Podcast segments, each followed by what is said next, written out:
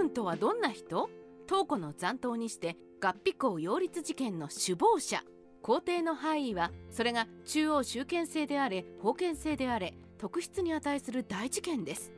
もちろんそんな事件が起きれば未遂でも歴史に記録されずには置かないと思うのですが意外にも堂々と範囲が計画されながらあまり記録が残っていないケースもありました。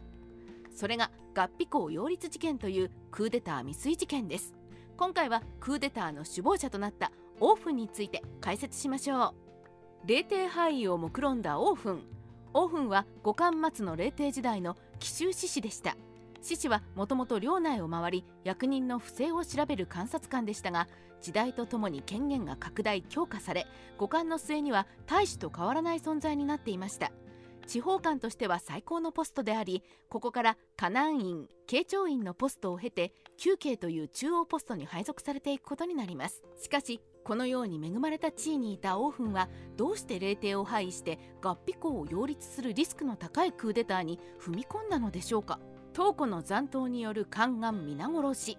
その理由はこのクーデター計画に加担した人間を見てみると見えてきます。芝兵の九州春秋によると合皮校擁立クーデターには東湖の金で宦官に処刑された清流派名士陳藩の子陳一が名を連ね同じく皇帝の時代に宦官の戦王を批判し更迭された法術師上海も入っていました。この防御の席で上海は得意の天文を披露し天文は患者に不利で肛門ジョージら鬼人は滅びましょうと告げます。それを聞いた陳一は喜びオーフンはできれば駆除したいものだと答えました。合皮校擁立クーデターは霊帝排除がメインではなく霊帝を操り東湖の金を引き起こして清流派官僚を投獄殺害した宦官を皆殺しにする目的で計画されたものだったのです。またこの計画には廃国の豪族修正そして後に関東の戦いで曹操に降伏し曹操軍を勝利に導いた巨勇も参加していました。曹操や課金東急校も誘われる。合皮校擁立クーデターには曹操や課金東急校も誘いを受けていたようです。しかし曹操はクーデターの誘いを拒絶しました。この頃曹操は西南の将として汚職官僚の8割をクビにして邪教の祠を破壊して広く庶民に慕われる前世を敷いていましたが残言されて栄転という形で東軍大使に任命されました。この栄転で改革の限界を感じた曹操は事例を受けず病と称して故郷に引きこもっています。曹操は大宦官曹洞の孫でしたがその清廉な政治ぶりからオーフンに見込まれ敗国の豪族修正を通じて誘いがあったのかもしれません。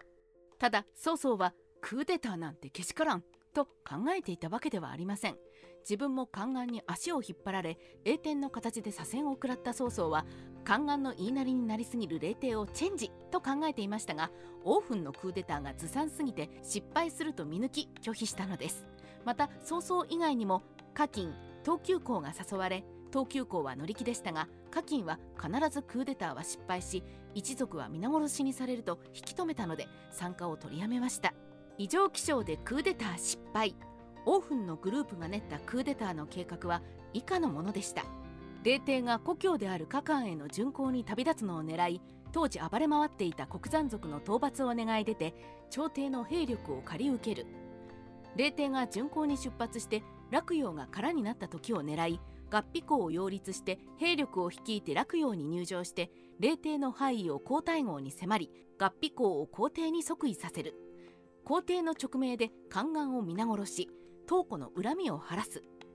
計画は途中まで順調に進みオーフンは朝廷の兵をもって霊帝の巡行を待っていました。が霊帝が洛陽を出た途端に赤い光が天を東西に分ける矜持が発生し士官の進言で巡行が中止。オーフンの国山族討伐も中止になり兵力が回収されてしまいました。オーフンが証拠を隠滅して自殺。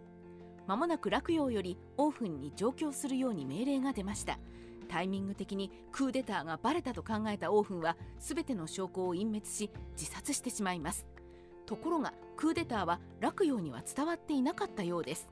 その証拠にはクーデターに参加した陳一や修正上海はその後逮捕されることも投獄されることもなかったからです。虚有に関しては危険を感じ友達の炎症を頼りその配下になりますがもしクーデターが発覚していればいかに炎章でも虚有をかばいきることはできなかったでしょう。こうしてみるとオーフンがクーデターがバレたと勘違いして証拠隠滅に徹して自殺したことで計画に関与した人々の命が図らずも守られたのかもしれません。合皮公とは誰なのか。一方でオーフンが手際よくクーデターの証拠を隠滅したことで不明のこともあります。オーフンが担いで皇帝に即位させようとした合皮公とは何者だったのかという謎です。王族であることは間違いないとしても現在に至るまで合皮公が誰を意味するのかが全く分かっていないのです。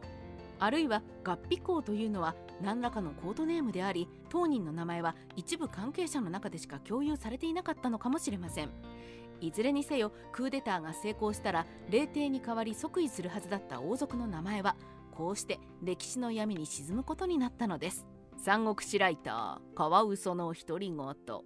こうして未遂に終わった合皮校擁立事件ですがそれから5年も経過しないうちに違う形で成し遂げられました。